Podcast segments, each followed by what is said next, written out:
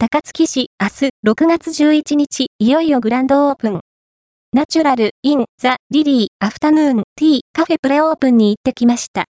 以前、オープン予定の記事として掲載した Natural in the lily Afternoon Tea cafe が3日間のプレオープンを経て、明日2022年6月11日、いよいよグランドオープンを迎えますよ。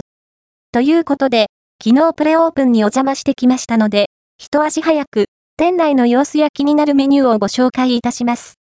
場所は、阪急高槻市駅よりほど近い城北町2丁目カレーハウスココ一番屋が入るビルの3階です。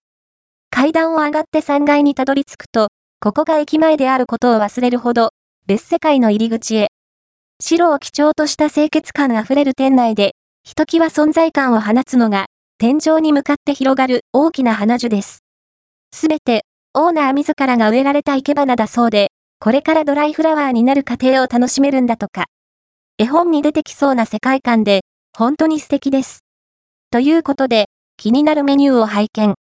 ドリンクメニュー、ランチメニューの他にも、サンドウィッチ、スコーン、ケーキなど、ドリンクと合わせてセットで頼めるカフェメニューも充実。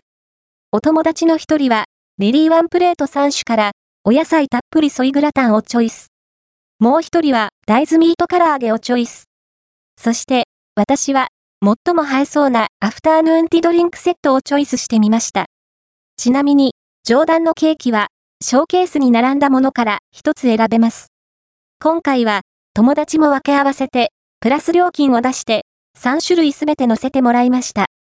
女性に、人気のピラティススタジオ lily が運営するカフェだけあって、自然食品を使用した健康志向でありながらも、見た目も女心をくすぐるものばかり。体も心も健康に。そんなオーナーのメッセージが随所に込められた Natural in the lily Afternoon Tea cafe。